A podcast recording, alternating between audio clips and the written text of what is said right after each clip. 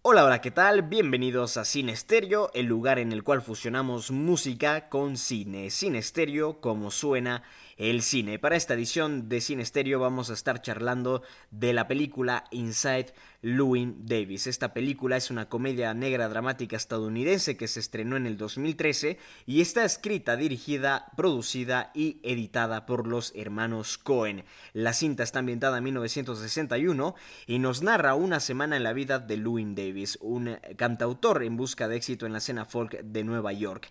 La película está protagonizada por Oscar Isaac y además cuenta con las participaciones de Carrie Mulligan, John Goodman, Garrett Hellund y Justin En su elenco. La producción de esta película corre a cargo de los hermanos Cohen, además de Scott Rudin. El guion y la dirección también es de los hermanos Cohen. La música está compuesta por T. Von Burnett y Marcus Mumford. El sonido es de Peter F. Corland y de Skip Livesey. La fotografía es de Bruno Del Bonnell y finalmente la, el montaje es de Roderick James. El país de origen de esta cinta es Estados Unidos y Francia. El año de estreno fue el 2013, pero para ser más exactos, tuvo su debut el 19 de mayo del 2013 en el Festival de Cannes. Después estrenó ya en cines el 6 de diciembre de este preciso año 2013 en los Estados Unidos. Cuenta con una duración de 105 minutos, su idioma original es el inglés, la compañía que la produjo es Paramount Pictures, fue distribuida por CBS Films en los Estados Unidos y Studio Canal fue en cambio la compañía encargada de distribuirla a nivel internacional.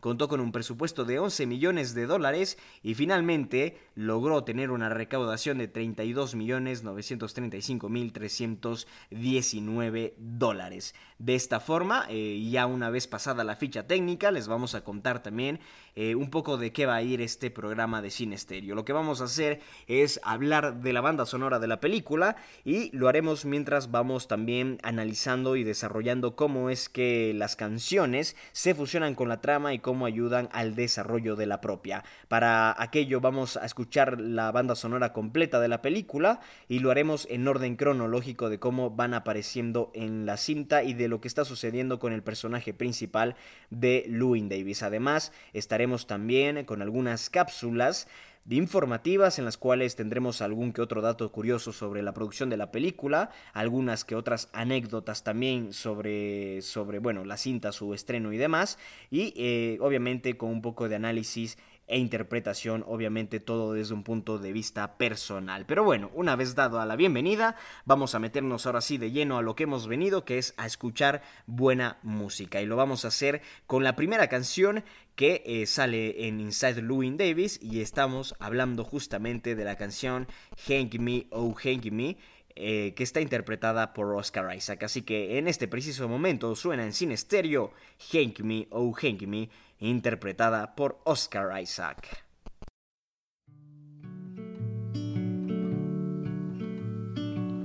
Hang me, oh hang me, I'll be dead and gone. Hang me, oh hang me, I'll be dead and gone. Wouldn't mind the hanging grave so long, poor boy, I've been all around this world. I've been all around Cape Girardeau, parts of Arkansas. All around Cape Girardeau, parts of Arkansas got so goddamn hungry I could hide behind the straw. poor boy, been all around this world. Went up on the mountain, there I made my stand.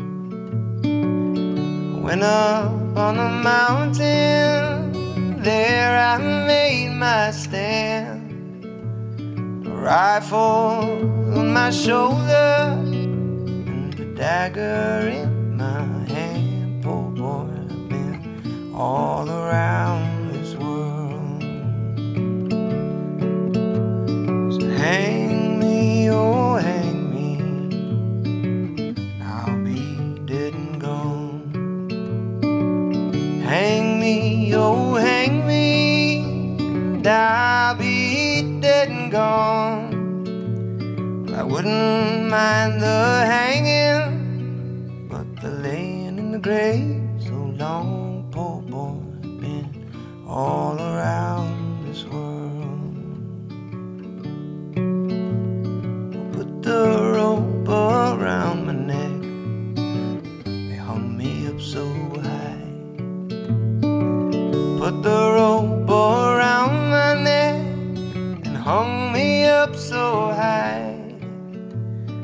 last words I heard her say won't be long now for you die, poor boy. Been all around this world. So hang me, oh hang me, I'll be dead and gone. Hang me, oh hang me, I'll be dead and gone. Wouldn't mind the hanging, but the laying in the grave so long, poor boy, been all around this world.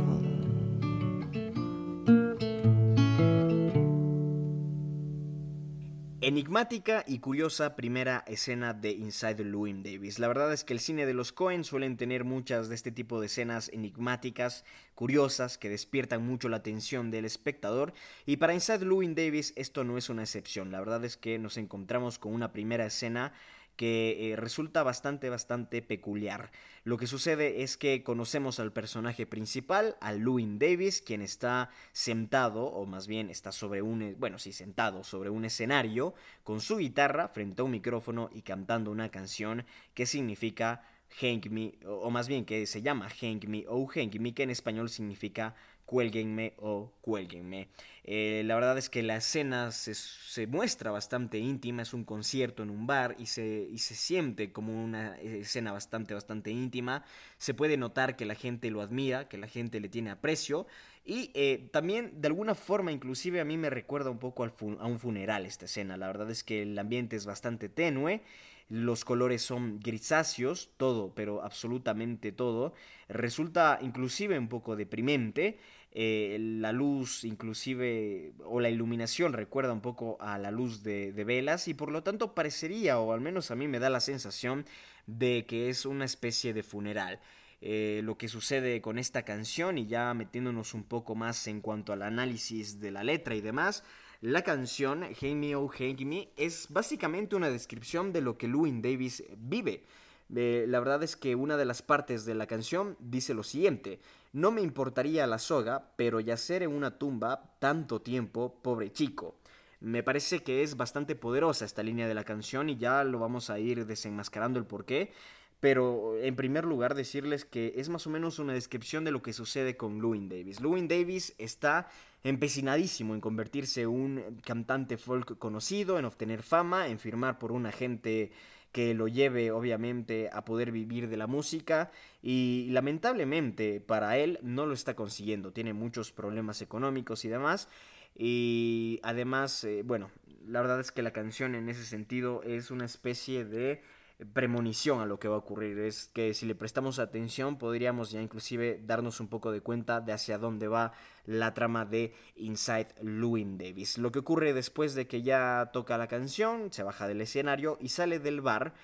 Y eh, aquí se encuentra con un tipo de traje totalmente negro en un callejón. Sale del bar, el bar da un callejón. Y hay un tipo vestido totalmente de negro, eh, con, con, un terno, con un sombrero, no se le logra ver la cara, no se logra identificar quién es, y se le acerca a Louis Davis justamente para retarlo. Y lo que sucede es que golpea este tipo, este tipo del traje, golpea a Louis Davis, eh, lo, insulta también porque la noche anterior se había propasado, había Louis Davis sido un patán en el bar y había ofendido a la esposa de este señor. Una de las líneas que dice justamente el tipo del traje es la siguiente, si quieres vivir en esta piscina de mierda, la puedes tener, claro que quieres vivir aquí es una de las líneas que le dice justamente este tipo del traje a Louis Davis mientras le golpea. Y todos estos datitos son importantes porque nos van a ir ya dando pistas de hacia dónde se dirige la trama. Lo que pasa y en donde voy a insistir más es que Louis Davis está totalmente empecinado por convertirse en un cantante de folk famoso.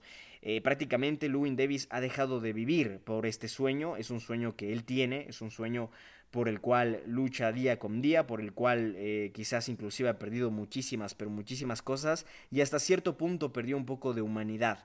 Todas estas cosas se nos dejan ver en las canciones, se nos dejan ver también en ciertas líneas, en ciertos contextos, pero otra cosa curiosa que pasa en esta escena es que se crea un paralelismo entre el tipo del traje y el gato Ulises que aparece a lo largo de esta cinta y que también tiene una simbología pesada de la cual vamos a hablar eh, poco a poco. Pero bueno, eh, vamos a pasar a la siguiente canción. Esto en cuanto a Hank Me o Hank Me.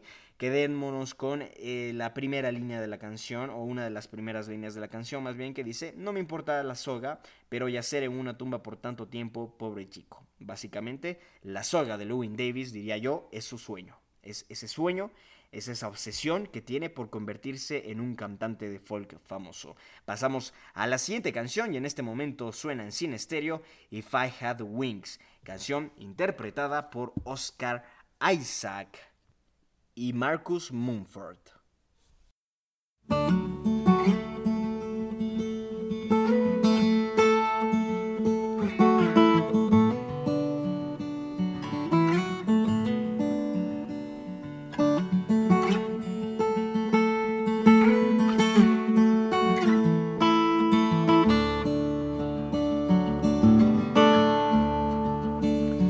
I had wings like Noah's dove, I'd fly the river to the one I love. Oh, fare thee well, my honey, fare thee well. Well, I had a man long and tall body like a cannonball. Well, fare thee well, my honey, fare thee well. I remember one evening in the pouring rain, and in my heart was an aching pain Well, fare thee well.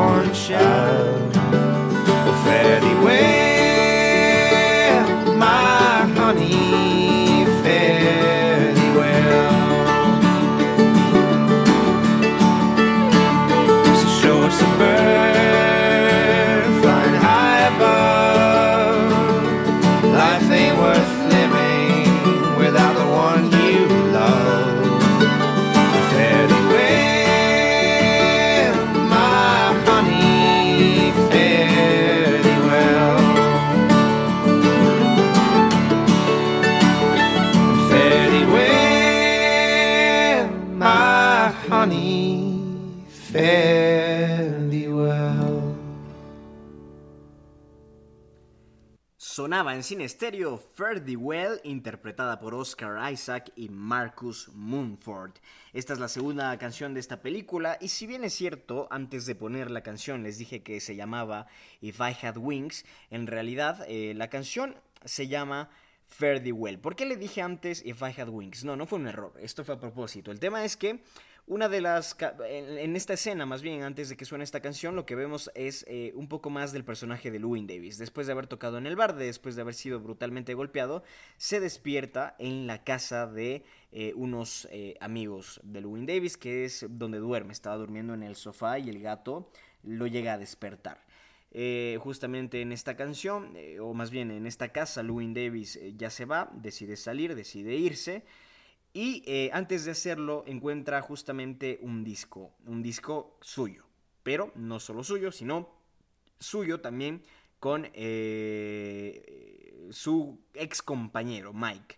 No sabemos todavía exactamente qué le ocurrió a Mike porque ya no forman parte de un dueto tanto Mike como Louis Davis, lo único que sabemos es que ya no están juntos. Y en la película, dentro de la realidad de la película, esta canción se llama If I Had Wings, sin embargo, el título de la canción, digamos, en la realidad es Fare Thee Well. Y esta canción eh, recuerda mucho inclusive a una canción de Bob Dylan que se llama Farewell. Eh, que bueno, ya luego hablaremos un poco más al respecto y la influencia que tuvo Bob Dylan en todo esto, pero eh, importante también el dato de Fare Thee Well. Esta canción empieza con una línea, yo diría inclusive poderosa. dice, si tuviese alas como la paloma de Noé, pues volaría a, lo, a través del río hasta la que amo. Es básicamente la primera línea de esta canción y ya vamos a hablar un poco más de qué se trata absolutamente todo esto. Pero también ocurre otra cosa curiosa mientras suena esta canción, Fare Thee Well. El gato de estos amigos de Louis Davis en donde durmió esa noche se escapa se escapa de la casa y Louis Davis lo tiene que perseguir por todos lados hasta que finalmente logra atrapar al gato que se llama, una vez más les digo, Ulises.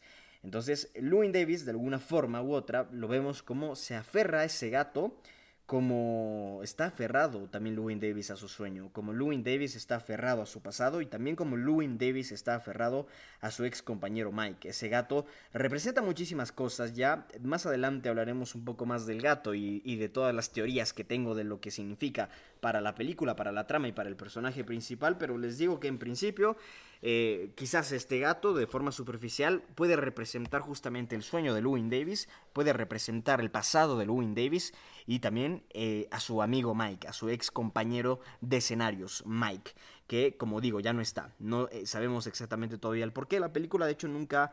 Eh, o más bien se tarda en ser explícita al 100% de qué es lo que le sucedió a Mike, pero ya nos podemos imaginar que Mike realmente no está vivo. Realmente Mike ya ha, fallecido a estas alturas y por lo tanto Louis Davis ahora continúa con su sueño de convertirse en un famoso cantautor de folk por, por cuenta propia, hablemos ya sin duetos, sin tríos, sin absolutamente nada, sino como solista.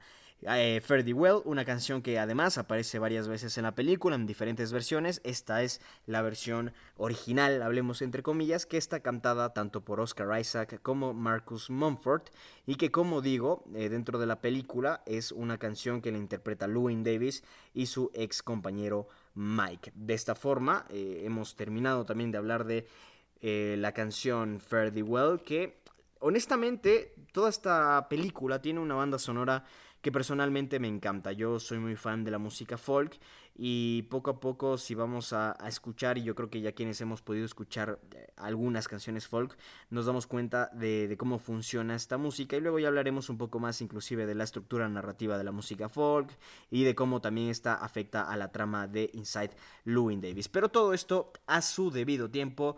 Fare Thee Well eh, es una canción que como he dicho en la que el gato se escapa, Davis sale del departamento de sus amigos y vemos a un Louis Davis que además estamos conociendo también a un Louis Davis que entendemos que es un personaje antipático, es un personaje amargado, con muchos problemas, es un personaje que tiene problemas muy fuertes en lo económico, no tiene una casa, eh, va su disquera que lo representa actualmente para ver si, si que tiene algo de regalías.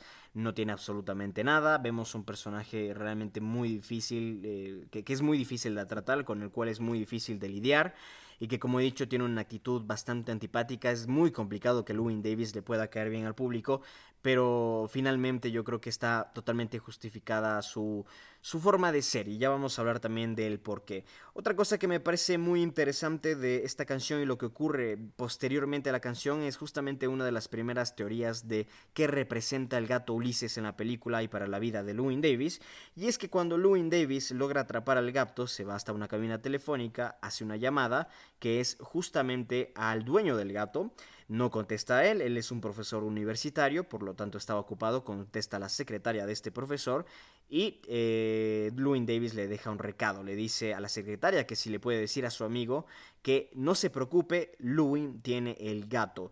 Y la secretaria responde eh, en forma de pregunta, ¿Lewin es el gato? Y eh, le responde también eh, ya un poco ofuscado, no, Lewin tiene el gato, Lewin no es el gato. Entonces, de aquí ya comienza a partir una parte, o más que nada, comienza a partir una teoría para mí. Yo creo que el hecho de que Lewin Davis diga que, o más bien que la secretaria, esta pequeña línea que introducen los Cohen, es una forma ingeniosa inclusive de darnos a entender un poco de quién puede ser este gato Ulises.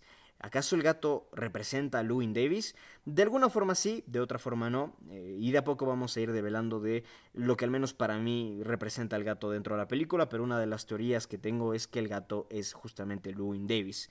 De alguna u otra forma. Ya lo iremos desarrollando. Pero bueno, eso fue la canción de eh, If I, Well, perdón, eh, interpretada por Oscar Isaac y Marcus Mumford. Vamos ahora a escuchar la tercera canción de esta película titulada The Last Thing on My Mind y la canción es interpretada por Troy. Sin embargo, la canción que escuchamos en la película no es la misma que eh, está dentro de la banda sonora de la película, en el álbum de la banda sonora de la película, sino que lo que escuchamos en el álbum de la banda sonora de la película es una versión diferente a esta que canta Troy dentro de la cinta, pero básicamente lo que tiene es un poco lo mismo. Y en este momento en cine estéreo suena The Last Thing on My Mind de Troy.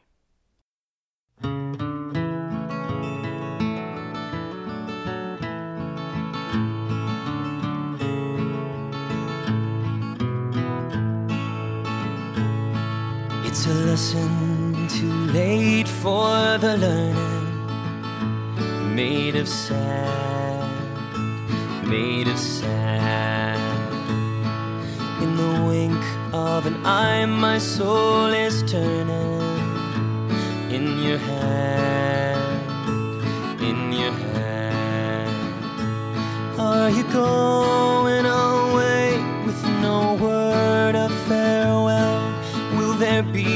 not a trace left behind? Well, I could have loved you better. I didn't mean to be unkind. You know, that was the last thing on my mind.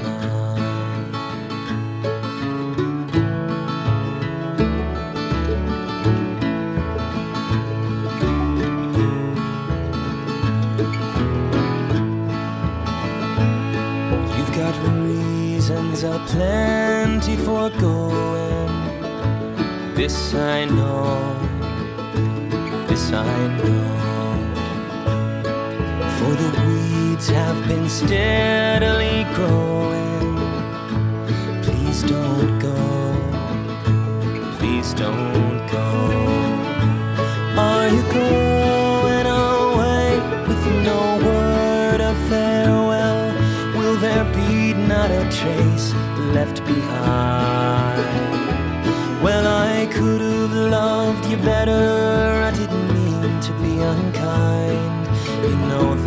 was the last thing on my mind.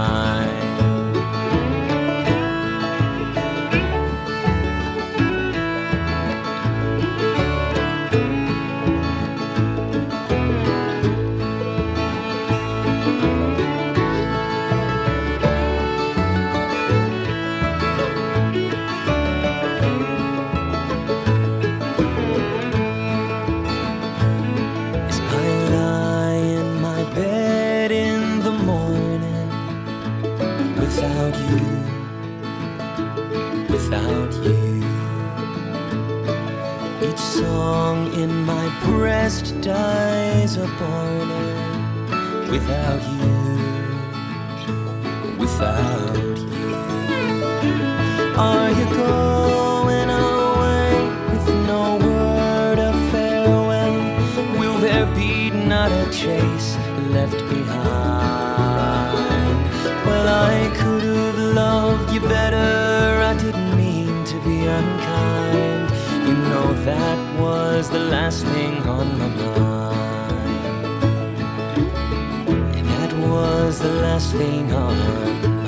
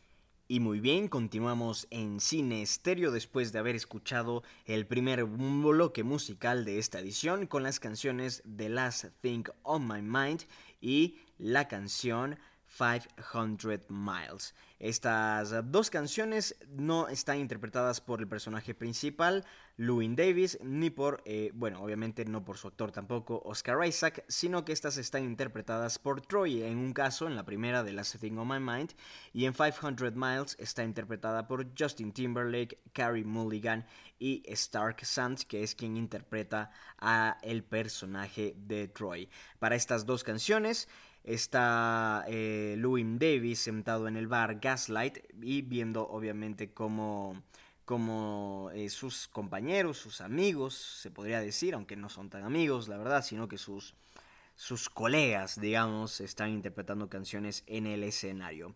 Eh, en esta canción, o en estas dos canciones, primero para The Last Thing on My Mind, lo que ocurre o lo que está ocurriendo con el personaje principal es que justamente se entera que Carrie Mulligan, el personaje que interpreta Carrie Mulligan en la película, que, con quien eh, Davis alguna vez mantuvo relaciones sexuales, ha quedado embarazada. Le cuenta entonces justamente eh, Carrie Mulligan a Louis Davis que está embarazada eh, y eh, bueno, básicamente insinúa que necesita practicarse un aborto y que necesita la ayuda de él para hacerlo. Pero aquí nos damos cuenta que Louis Davis no es una persona de amigos, no es una persona social, no es una persona que realmente se relacione con absolutamente nadie. Tiene muchos problemas para relacionarse con la gente. Eso se denota totalmente con, con el personaje de Carrie Mulligan. Eh, y obviamente vemos también lo antipático que resulta el personaje de Louis Davis y cómo tiene dificultades para caerle bien a la gente.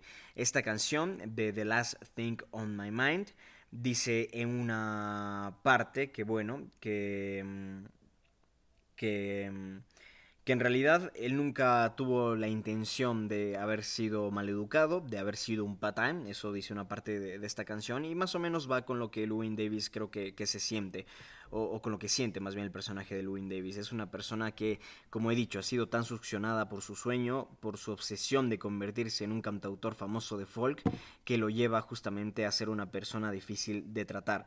Ha perdido humanidad Louis Davis por su obsesión en el sueño y eso yo creo que es una parte que se resalta mucho, pero mucho en esta película. En fin, continuamos nosotros con Sinesterio, pero también continuamos con una de las secciones de este programa. No solo vamos a hablar de cine, no solo vamos a hablar de las canciones de las películas y de cómo ellas afectan en la trama, sino que también la idea es complementar con más información de la película, de la producción y para ello vamos a presentar algunas cápsulas informativas con datos curiosos, con anécdotas de la producción, eh, con declaraciones de los autores de la película que nos ayudan a entender un poco más la obra y si es que no, por lo menos eh, quedarnos boquiabiertos con algunos datos curiosos de esta cinta. Pero vamos entonces con la primera cápsula informativa aquí en Cine Stereo, edición Inside Louis Davis.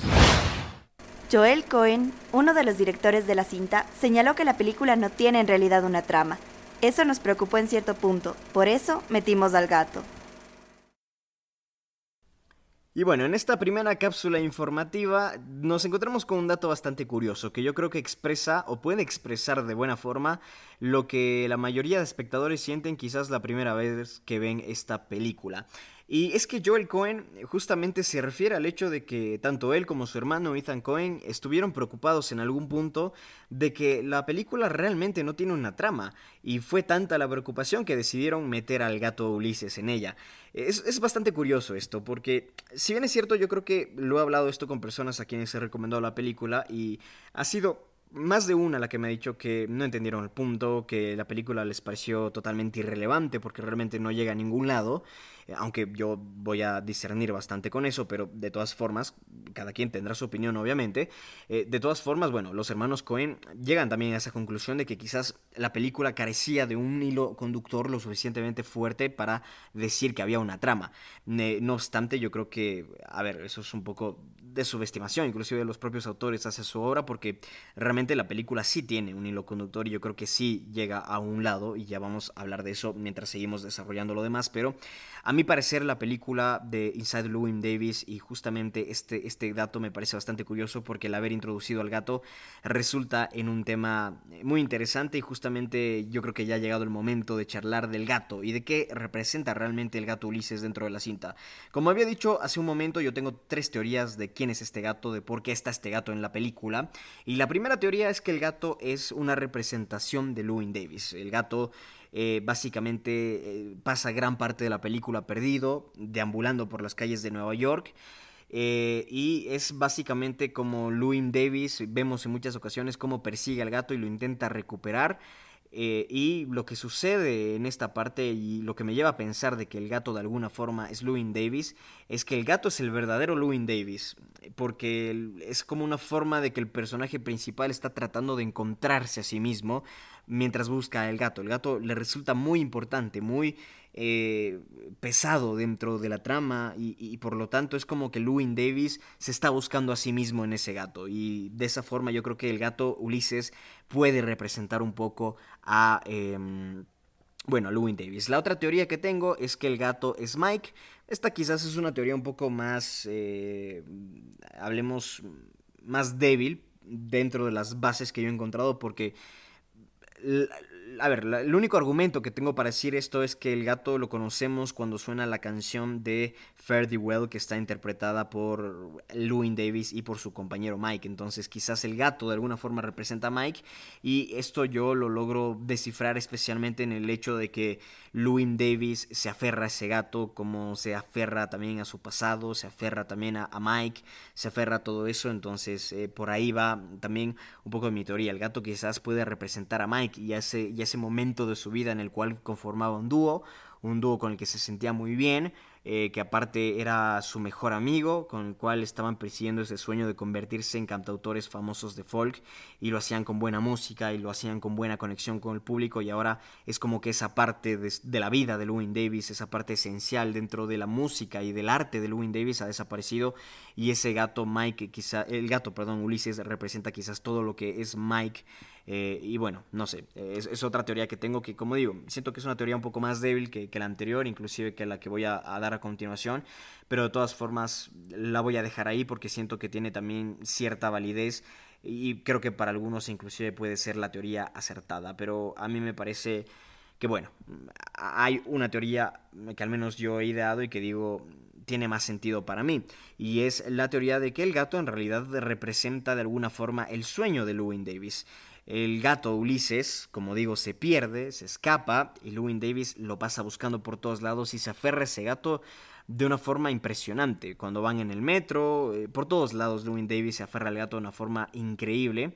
Y, y, realmente tiene una cosa interesante. Hay una teoría muy bonita que a mí me gusta y que va de la mano de que a veces cuando luchamos tanto por un sueño y, luchamos tanto por un objetivo, nosotros estamos convencidos de que de cuál es el objetivo, pero realmente la vida nos tiene otra cosa preparada y eh, terminamos quizás no consiguiendo lo que queríamos, pero sí lo que necesitábamos y es lo que le sucede a Louis Davis con el gato, porque en un punto de la película el gato desaparece por completo y después de varias escenas Louis Davis lo vuelve a encontrar, pero realmente es otro gato, como diciéndonos el premio a veces está en otro lado, a veces el objetivo no era o, no es lo que nosotros habíamos pensado, sino que realmente el premio estuvo en otro lado, es otra cosa.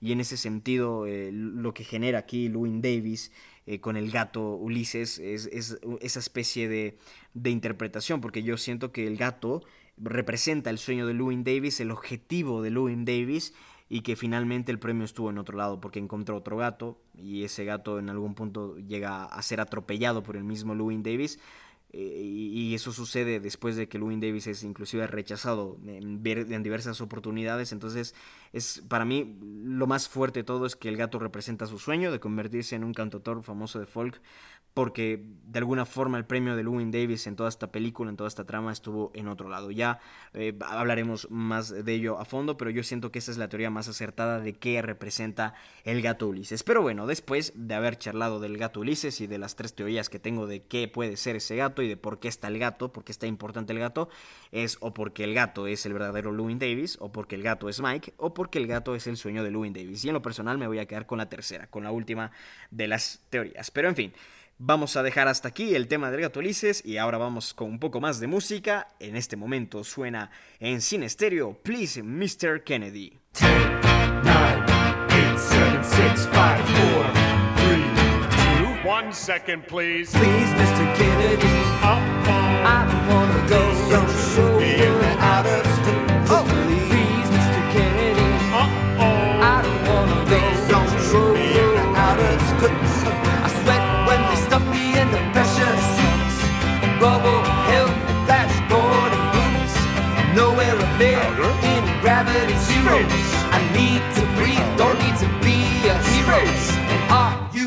reading me loud and clear? Oh, please, Mr. Kennedy. Uh-oh. I don't wanna go Please so don't show be in the outer space. Oh, please, Mr. Kennedy. I Uh-oh. don't wanna go Please so don't show be in the outer space. I'm six foot two, and so perhaps you'll tell me how to fit into a five foot capsule. I won't be known as man of the century if I'm blubbering upon re-entry. Got a red blooded wife with a healthy libido. You'll lose her vote if you make her a widow. And who'll play catch out in the back with our kiddo? Please, Mr.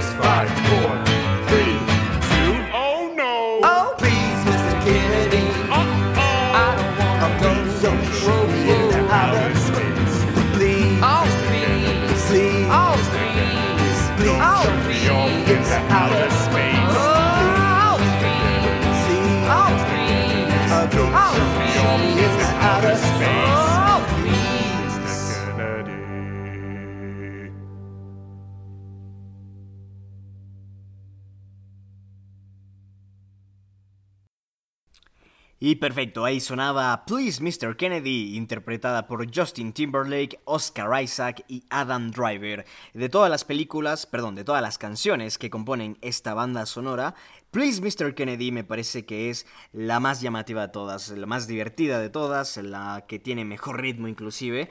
Pero realmente es una canción que a Louis Davis no le gusta, es una canción que a Louis Davis le molesta.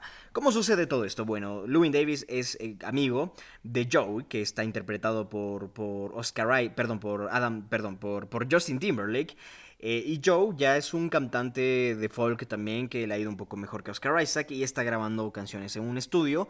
Necesitaba a alguien que haga la segunda guitarra y alguien que haga segunda voz, por lo tanto decide llamarle a Louis Davis, pensó en Louis Davis, es su amigo, y le dijo, oye Louis, vente a grabar, tengo una canción, vente a grabar.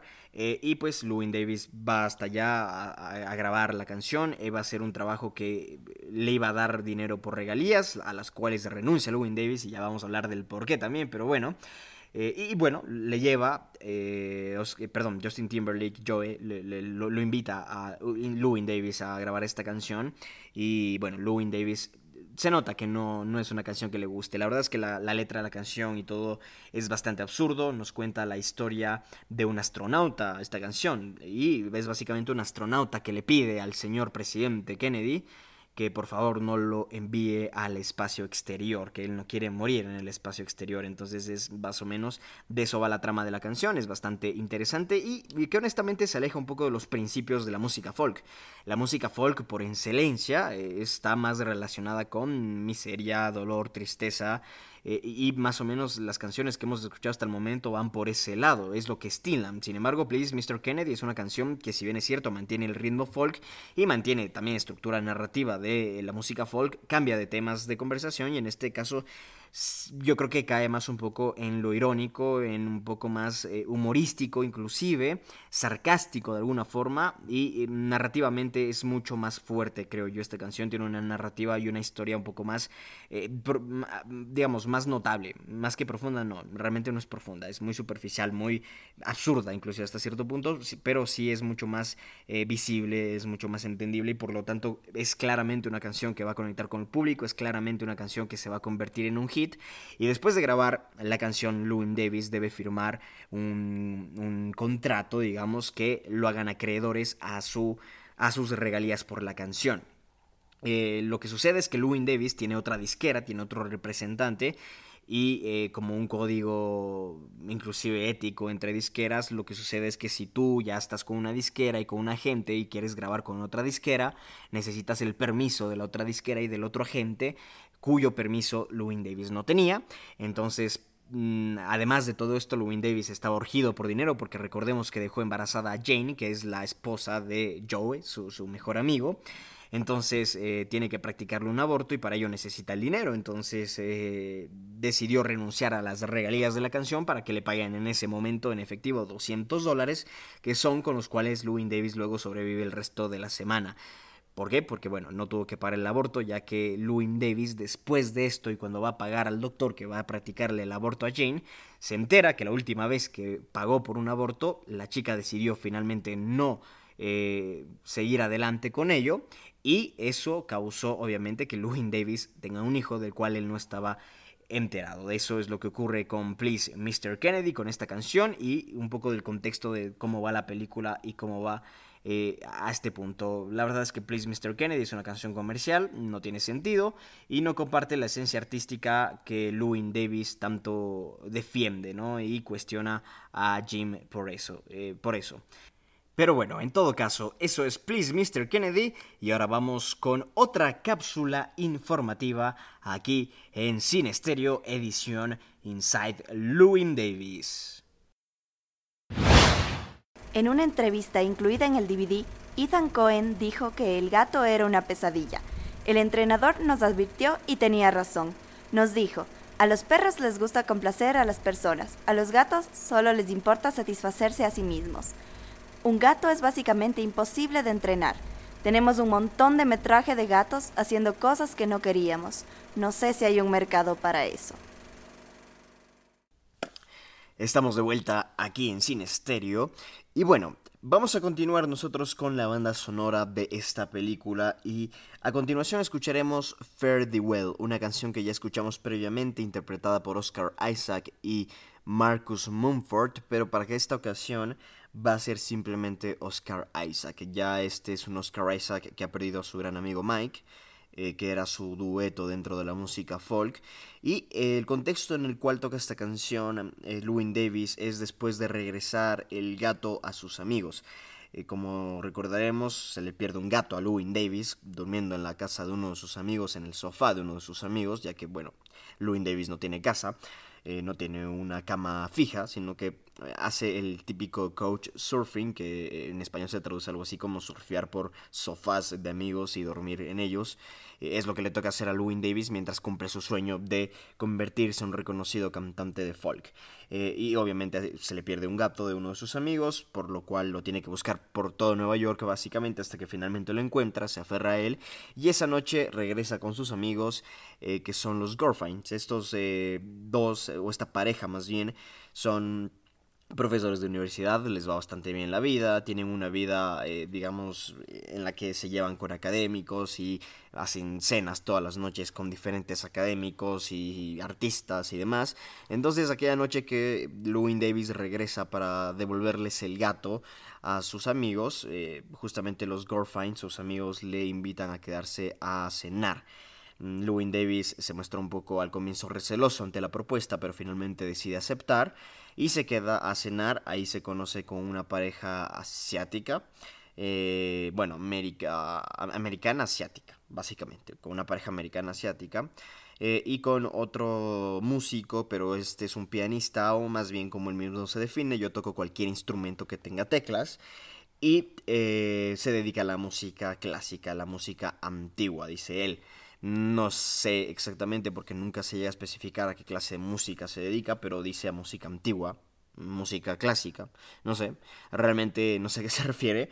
Pero de todas formas, em, lo que sucede es que cuando están cenando, la, la esposa de, de Gorfine, justamente la, bueno, sí, sí, Gorfine, eh, le pide a Louis Davis que toque una canción ahí para sus amigos. Mm, bueno, La verdad es que Louis Davis se toma muy en serio su trabajo, se toma muy en serio su pasión de convertirse en un artista y también se muestra receloso ante esta opción, ante esta posibilidad de tocar su música frente a estas personas en medio de esta cena de amigos. Eh, lo que hace el esposo de Gorfine es traerle la guitarra, se le entrega a Louis Davis y básicamente lo obligan a cantar. Y lo que canta Louis Davis es justamente Fare Thee Well en esta canción solo. Y lo que sucede es que cuando llega la parte que cantaba Mike originalmente, la, la esposa de Gorfine, lo que hace es eh, cantar la parte de Mike y eso no le gusta para nada a Louis Davis y termina arruinando y estropeando totalmente la escena porque eh, se pone bravísimo y dice que este es mi trabajo, con esto yo como, con esto pago las cuentas y ustedes básicamente se vienen a burlar. Lastima Louis Davis los sentimientos de Gorfine, es una reacción de un ser totalmente antipático, pero eh, bueno, la verdad es que de alguna u otra forma Luego intentamos comprender también un poco la parte del personaje de Louis Davis. Es una reacción totalmente fuera de lugar porque no estaba haciendo nada malo la esposa de Gorfine. Pero bueno, Oscar Isaac decide reaccionar de esta forma, o más bien Louis Davis decide reaccionar de esta forma y es una escena bastante, bastante incómoda, debo, de admitirlo. Pero en todo caso, vamos a escuchar Ferdy Well, esta vez interpretado solamente por Oscar Isaac.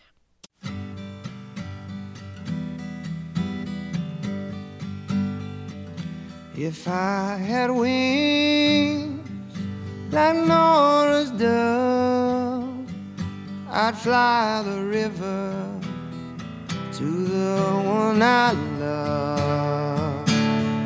Fare thee well,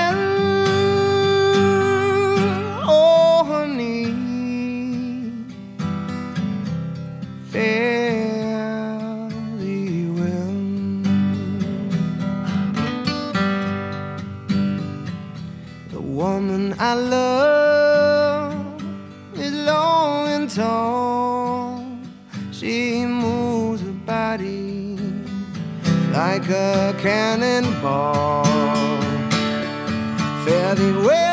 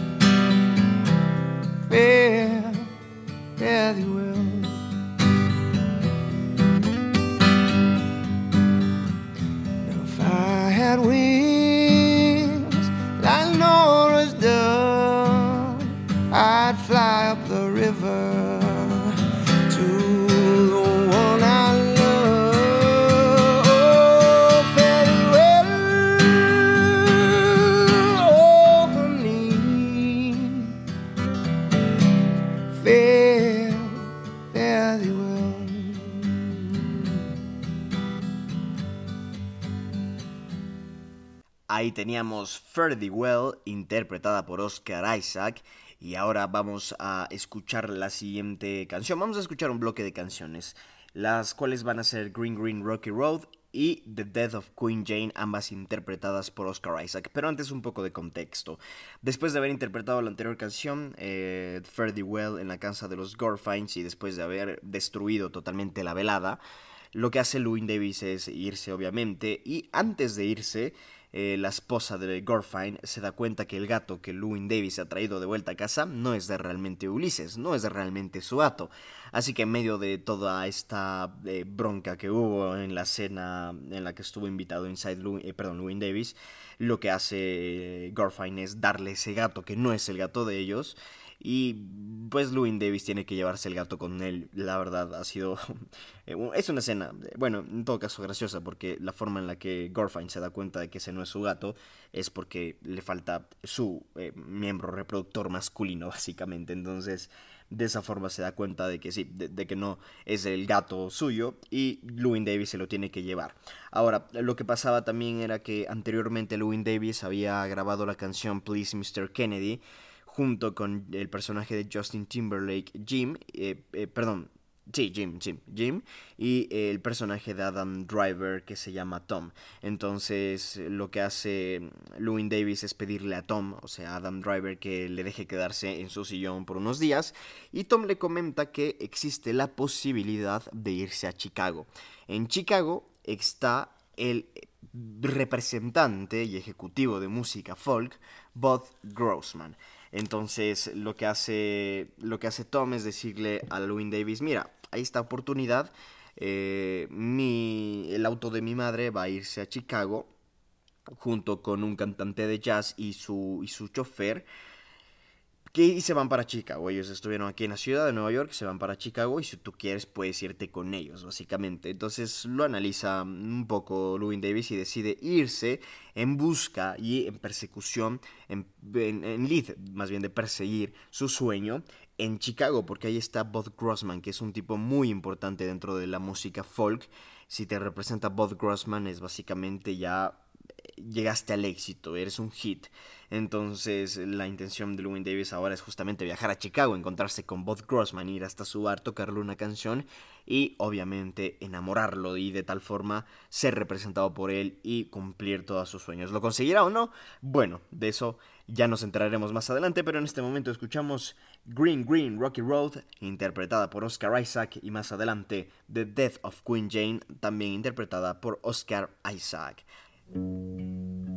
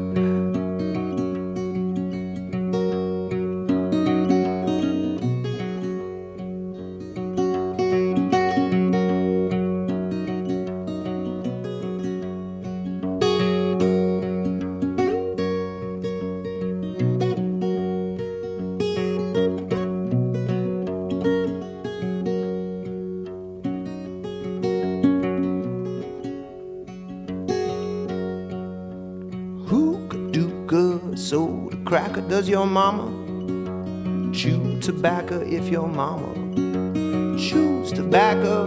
Hookah dooka, hookah dooka, soda cracker. Howling green, green, rock rocky roll. You promenading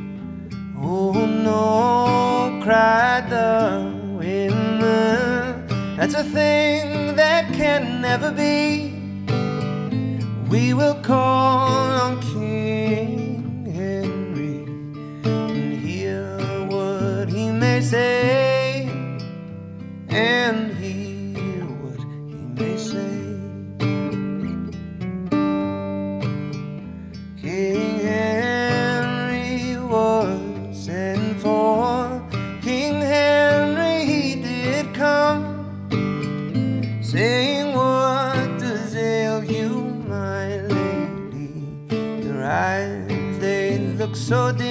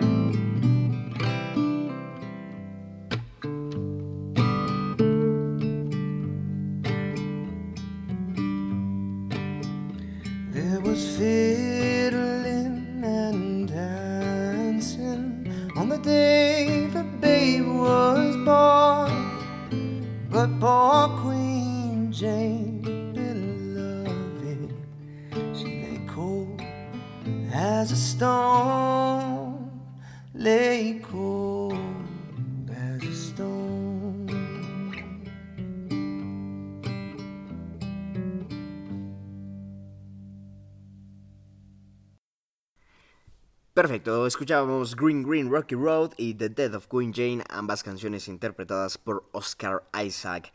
Vamos a detenernos un momento en Green Green Rocky Road. Esta canción es la única que suena durante el viaje que hace Lewin Davis junto con el cantante de jazz interpretado por John Goodman y por su chofer.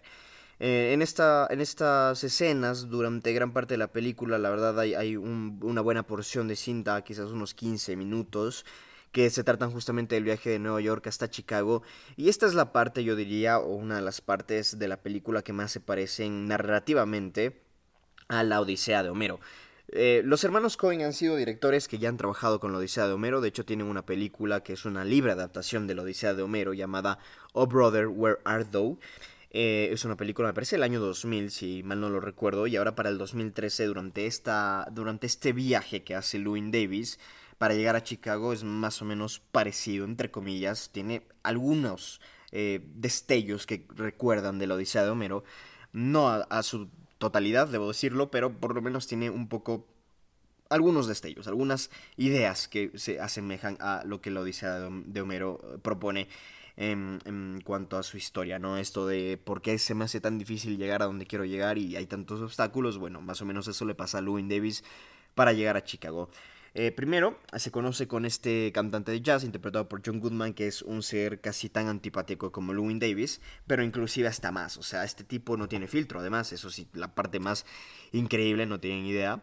Eh, eh, tiene una línea específicamente en la que le pregunta a Louis Davis por Mike quién era Mike y termina burlándose de Mike y, bueno, en ese momento Louis Davis también le responde de forma altanera, hay que decirlo, pero yo creo que fue una respuesta totalmente totalmente acertada para el momento y para lo que hizo también este cantante de jazz que, que, bueno, él tiene también a, a, su música y a su, y a su arte en un pedestal enorme y, para, y él desvalora totalmente, no le da valor absoluto al resto de, de, música, por ejemplo, ¿no? Se burla mucho del folk y Louis Davis se conoce básicamente con un personaje muy similar a él, pero eh, varios años después lo cual obviamente ha empeorado la situación y como que Louis Davis logra verse a sí mismo después de varios años de luchar, de luchar, de luchar y de no lograr nada. Pero mm, trata de no pensar demasiado en eso, él en lo que está pensando es en llegar a Chicago. Lamentablemente todo se vería estropeado ya en las últimas tres horas de viaje. Habían parado en, una, mm, en un restaurante, uno de estos diners que hay en, en las carreteras de Estados Unidos, habían parado por ahí. Eh, habían comido algo y el personaje de John Goodman eh, había ingerido heroína. Eso eh, no es algo que se vea explícitamente, pero eh, uno, uno, se logra dar cuenta de esto. Entonces el personaje de John Goodman queda básicamente desmayado. Louis Davis se asusta demasiado, pero pues el chofer dice, así es él, no pasa nada, solo ayúdame a meterlo de nuevo en el carro, lo suben al carro.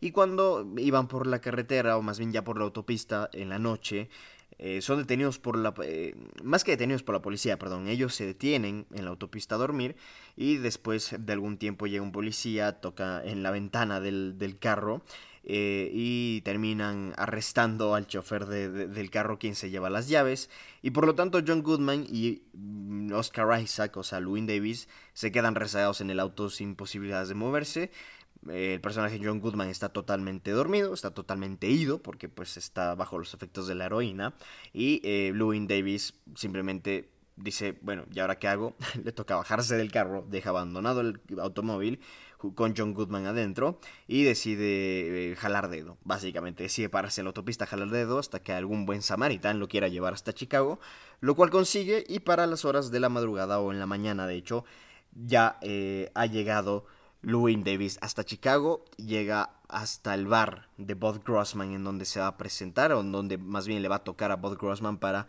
intentar ser representado por él.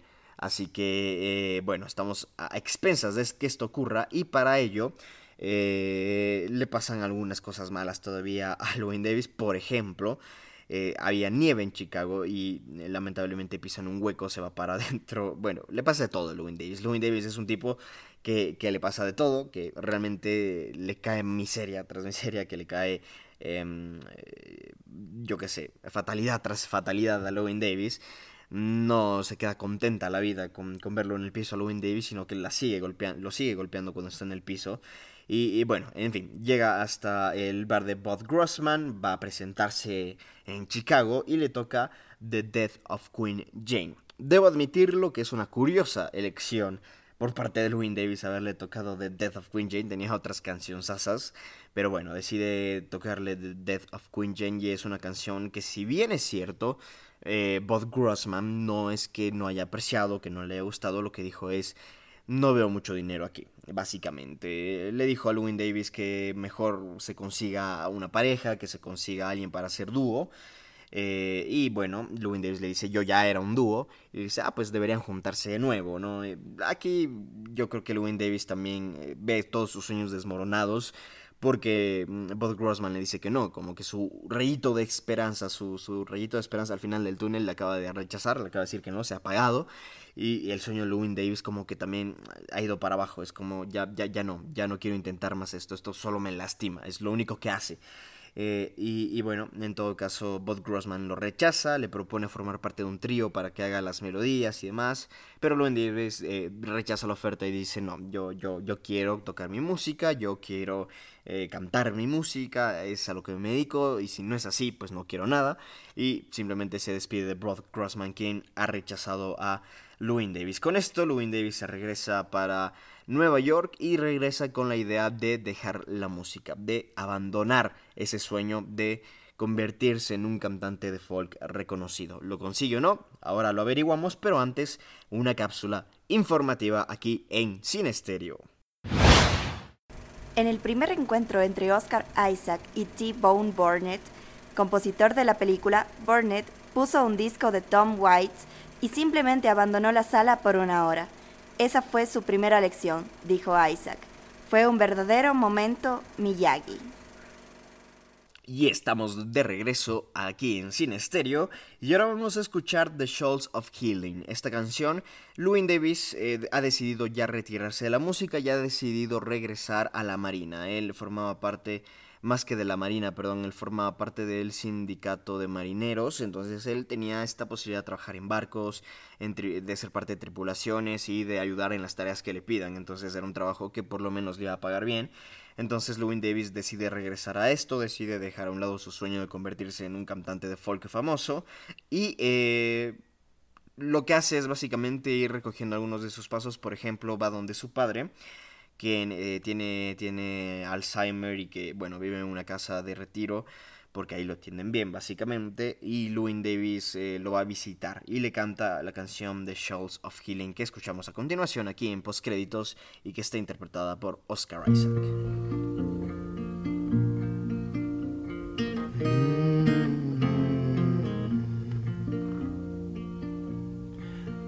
Oh, it was a fine and a pleasant day. Out of Yarmouth Harbor I was faring as a cabin boy on a sailing lugger for to hunt the bonny shoals of herring. Well, I earned my keep and I paid my way, and I earned the gear that I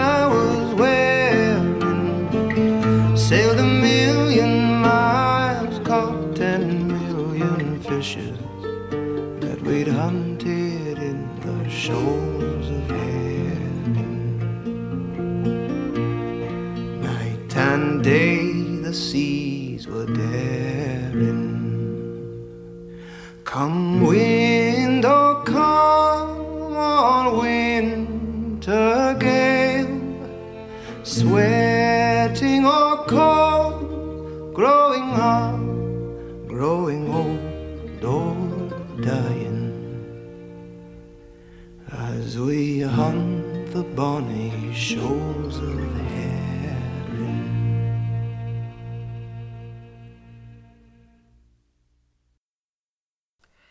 Sonaba en postcréditos The Shoals of Healing, interpretada por Oscar Isaac para su padre en la película Inside Llewyn Davis. Bueno, esto es lo que ha ocurrido. Llewyn Davis, eh, eh, bueno, sí, Llewyn Davis ya ha decidido dejar de lado la música y lo que hace es ir a visitar a su padre, pero además busca sus documentos eh, del sindicato y resulta que su hermana, después de que vendieron la casa a sus padres, los ha votado, los ha perdido y ahora eh, Llewyn Davis tiene que pagar una multa eh, que ya la pagó anteriormente, le costaba como 80 dólares la multa y aparte tenía que pagar eh, como 50 o 70 dólares más para que le repongan su, sus papeles y su licencia del sindicato de marineros.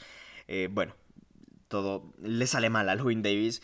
Y esto es tan poderoso, o esta parte es tan poderosa. Llewyn Davis tenía 200 dólares, ya se gastó gran parte de esos 200 dólares en su viaje a Chicago, le quedaba muy poco, pudo pagar su multa, pero ya no le alcanzó para pagar la reposición de sus documentos.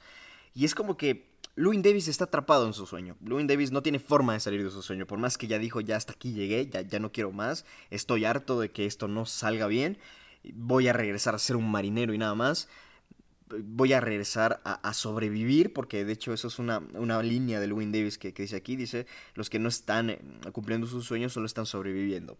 Entonces eh, su hermana responde sobreviviendo, bueno, no está tan mal, ¿no? Pero, pero bueno, de todas formas, eh, Lewin Davis lo que hace en este momento es, es eso, ¿no? Tomar la decisión de volver a ser una persona normal y de solamente sobrevivir y de trabajar en la marina y demás, pero, pero pero sí, no puede hacerlo. O sea, el destino lo obliga a no hacerlo. No puede dejar la música, está atrapado ahí. No, no hay forma de hacerlo por más que él quiera, por más que él tenga la decisión. Eh, en este caso ya no le alcanzó el dinero para hacerlo y, tiene que volver a la música. Y para ello va a visitar también a Jean, que es su que bueno, fue, fue una persona con la que mantuvo relaciones sexuales y es la esposa de su amigo Jean.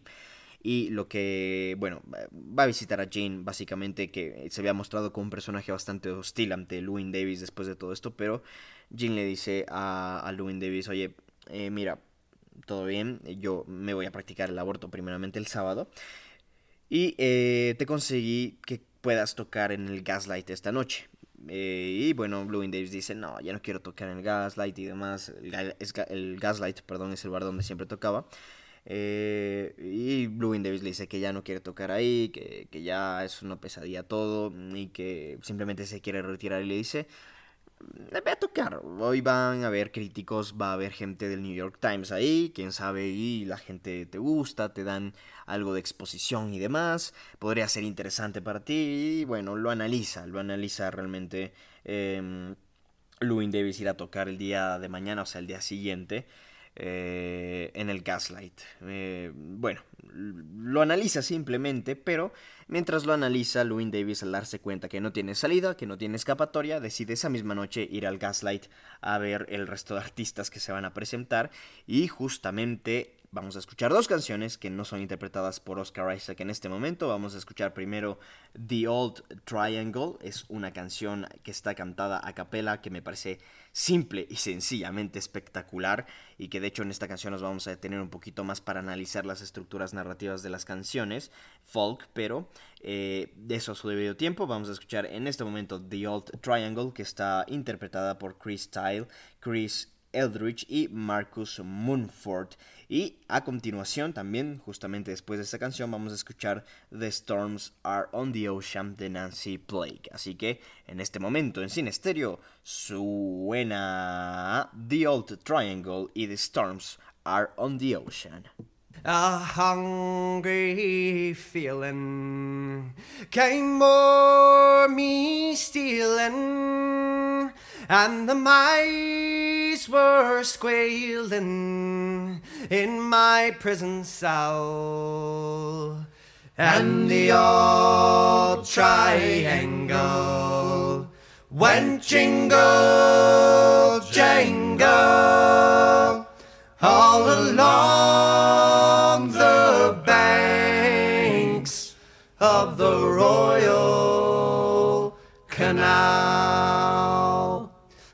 begin the morning, a screw was bawling. Get up, you bowsy, and clean up your cell. And the old triangle.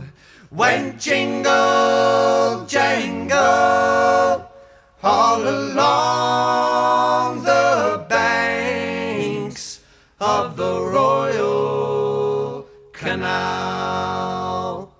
The lags were sleeping, Humpy Gussie was creeping as I lay there weeping for my girl Sal.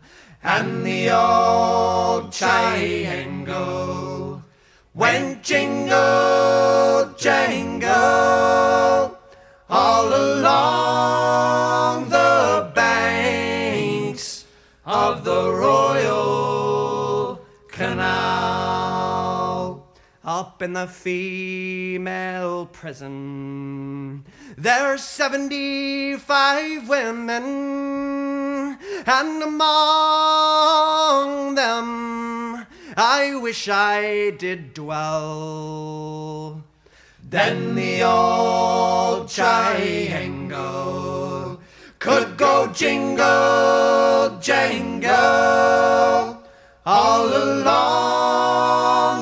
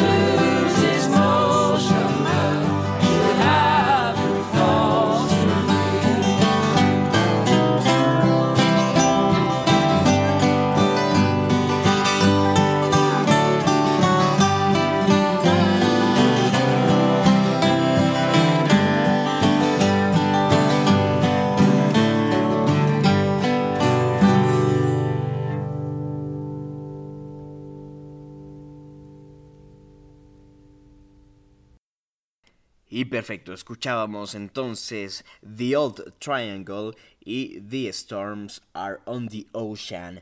¿Qué sucede para estas canciones? Bueno, Louis Davis se ve resignado al hecho de que no puede escapar de su sueño de ser un cantante de folk reconocido porque no le alcanza el dinero para volver a ser un, marinero. Así que esa noche decidió irse al bar donde siempre toca, al Gaslight. Esta noche no iba a tocar, a la noche siguiente sí que lo iba a hacer, pero esa noche solo iba a ver a los otros, eh, a los otros artistas que se iban a presentar. Entonces vemos a un Louis Davis que primero está bastante borracho, un Louis Davis que escucha primero The Old Triangle, es una canción que, que Louis Davis no aprueba de ninguna forma. Eh, porque, bueno, Llewyn Davis tiene un sentido muy, un gusto muy particular en ese sentido, inclusive resulta ser hasta un poco pretencioso con sus, gustos, pero eh, es muy crítico, inclusive a veces con las canciones y demás, entonces Llewyn Davis no le gusta la primera interpretación de The Old Triangle y después se sube al escenario una señora, Nancy Blake, a tocar con el arpa la canción The Storms Are on the Ocean. Esto hace que Llewyn Davis se reviente totalmente, que explote totalmente, y eh, Llewyn Davis se para y comienza a hacer un bochorno, comienza a insultar a la señora Nancy Blake, eh, hace que nadie pueda disfrutar del show y demás.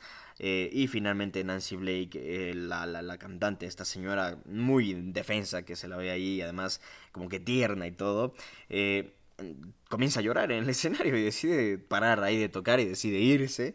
Eh, Llewyn Davis es de este tipo de personas, ¿no? Además que, bueno, en esa noche está borracho y demás, así que, mm, bueno, sucede, sucede lo que sucede y es una escena realmente en la que dices, bueno, eh, o sea, Llewyn Davis ya se pasó, ya, ya es muy difícil para nosotros como espectadores tenerle ni siquiera un poco de compasión a este personaje que realmente no quiere dejarse querer por absolutamente nadie, pero bueno.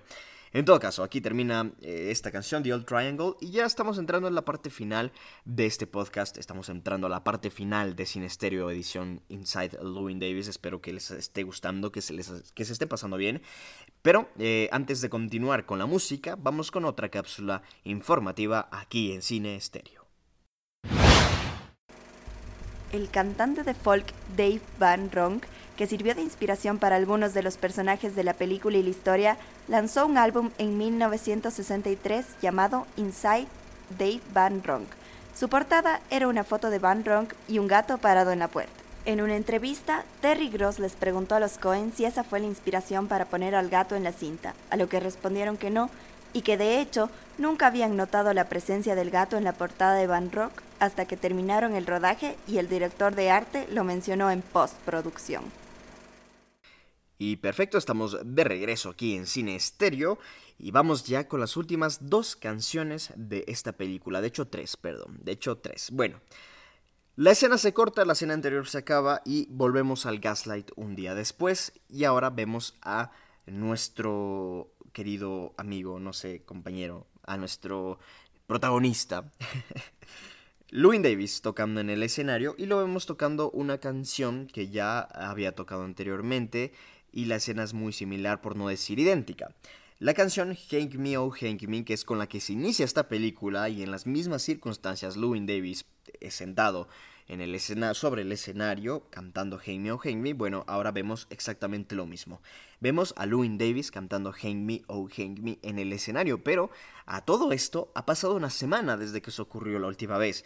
O no pasó una semana, o sí pasó una semana, lo vamos a descubrir en este momento porque realmente aquí el final es muy abierto a la interpretación. Esto es muy bueno de los Cohen, la verdad. Pero vamos a escuchar ahora mismo Hank Me, Oh Hank Me. Y después vamos a escuchar por última vez, eh, por tercera y última vez, la canción Fare Thee Well. Ambas canciones interpretadas por Oscar Isaac, las cuales, como digo, las canta sobre el escenario del bar Gaslight enfrente a las personas que siempre escuchan a Llewyn Davis tocar, con la única diferencia que esta noche hay gente del New York Times ahí que lo pueden disparar al estrellato. ¿Sucederá o no? Lo descubriremos después de este bloque musical compuesto por Hang Me, Oh Hang Me y Fare Thee Well. Hang me, oh, hang me. I'll be dead and gone. Hang me, oh, hang me. I'll be dead and gone. I wouldn't mind the hanging, but the laying in the grave so long, poor boy, been all around this world. I've been all around Cape Girardeau, parts of Arkansas. All around Cape Girardeau, parts of Arkansas. I got so goddamn hungry, I could hide behind a straw. Poor boy, been all around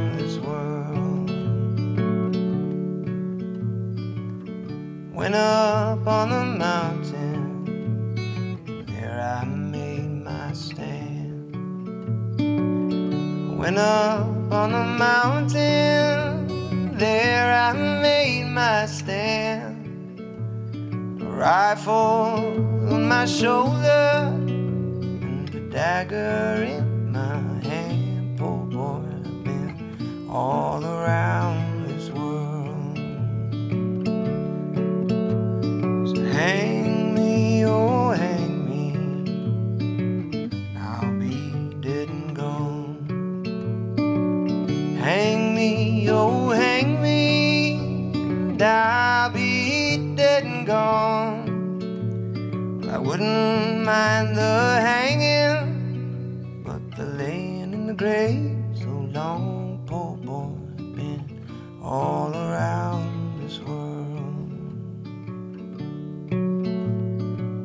the rope around my neck, they hung me up so high. Put the rope around my neck and hung me up so high. The last words I heard her say won't be long now for you die, poor boy. Been all around hang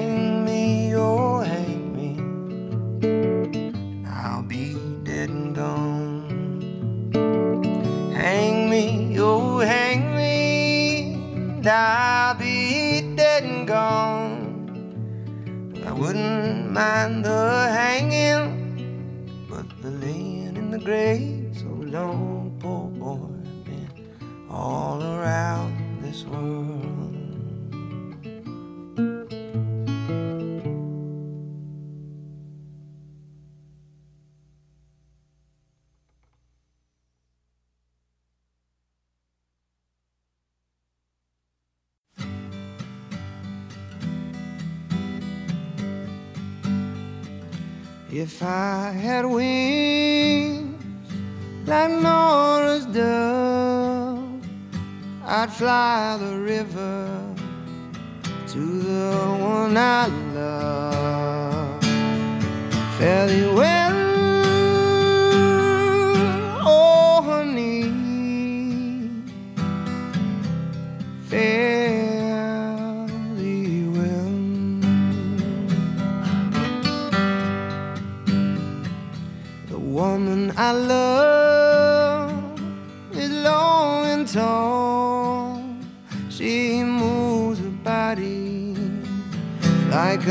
a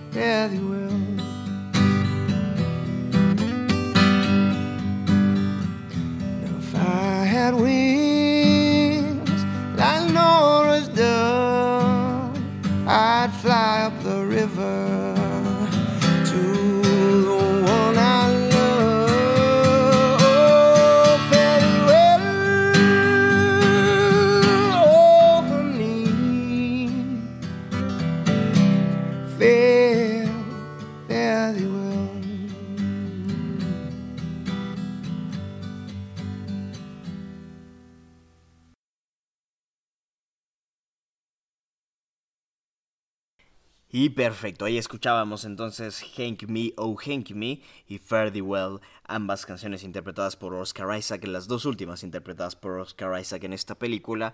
Y ya estamos entrando a la parte final tanto de la película como de este podcast. Decirles que para este momento lo que ocurre es que, eh, bueno, Well, eh, o más bien, Louis Davis canta estas canciones y vemos exactamente después de bajarse del escenario lo mismo que ocurre con Louis Davis en la primera escena de esta película con un pequeño detalle del cual vamos a hablar en este momento y es que después de que Louis Davis se ha subido en el escenario, o más bien se ha bajado del escenario después de interpretar sus canciones, se sube Bob Dylan al escenario. Sí, el mismísimo Bob Dylan, la leyenda viva de eh, la música folk y de la canción tradicional estadounidense, se sube al escenario después de Louis Davis y canta la canción Farewell, una canción impresionantemente parecida a Fare Thee Well que acababa de cantar Louis Davis, pero aquí lo hace Bob Dylan y aquí los Cohen plantan una especie de ironía muy pero muy cruel,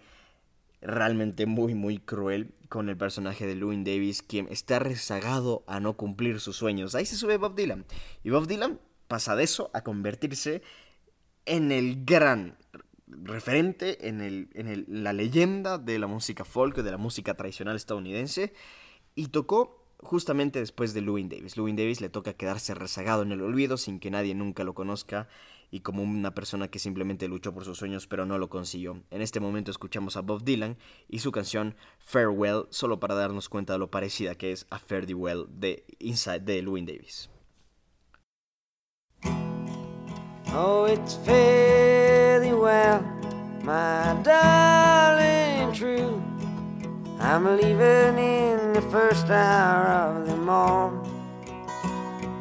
I'm bound for the Bay of Mexico, or maybe the coast of California. So it's fare thee well, my own true love. We'll meet another day, another time. It ain't the leaving that's a me, but my darling who's bound to stay behind.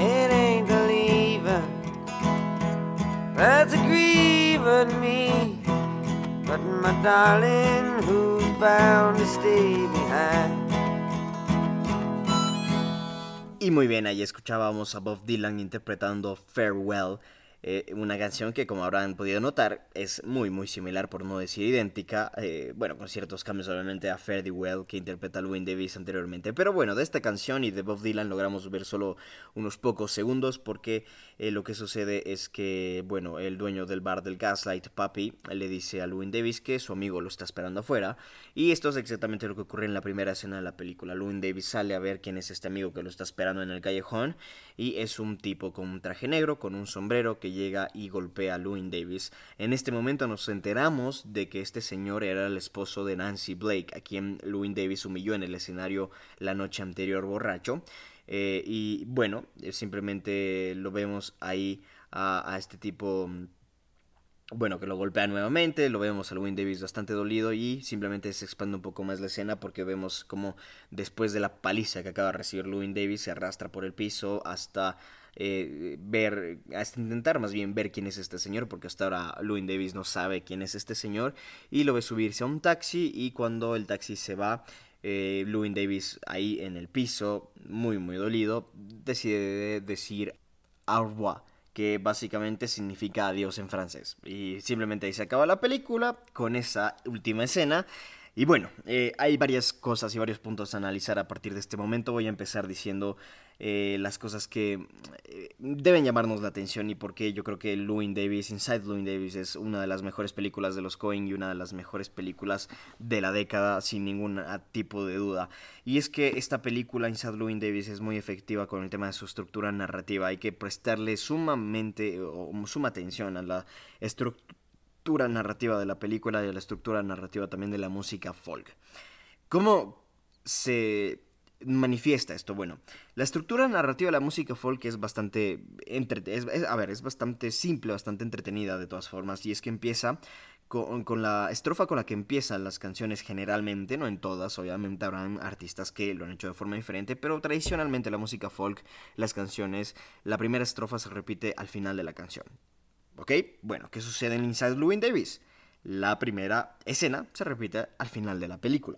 ¿Y qué pasa entre medias de estas dos estrofas inicial y final? Bueno, nos cuentan historias tristes, de miseria, de dolor, de personas eh, que han pasado por cosas terribles, de... Bueno, nos hablan de todos estos temas en la música folk. ¿Y qué vemos en Inside Llewyn Davis en medio de la primera y la última escena, que son idénticas? Vemos a un personaje, Louis Davis, que le toca pasar por mucha miseria, por mucho dolor, eh, por muchos estragos de lo que cumplir su sueño significa. Y básicamente eso me parece muy ingenioso en los Coen, porque copiaron la estructura narrativa de las canciones folk, la pasaron al cine y crearon una obra que para mí es maestra en todo sentido, desde todos los puntos de vista. La película es espectacular, de inicio a fin, en todas sus características, desde su fotografía, su música, la edición, la dirección, el guion, las actuaciones, todo es impresionante. Una película realmente impecable, no le encuentro fallo alguno, y si bien es cierto verla por primera vez, no creo que nos convenzca a muchos de su calidad. El verla una segunda, una tercera, una cuarta vez y de a poco, no solo es que nos vamos nosotros a dar cuenta del peliculón que es, sino que además vamos a comenzar a generar empatía con el personaje de Louis Davis, porque de a poco vamos conociendo y nos vamos dando cuenta de qué es lo que le lleva a Louis Davis ser quien es Louis Davis y del por qué es este ser tan antipático y es porque está atrapado en ese sueño.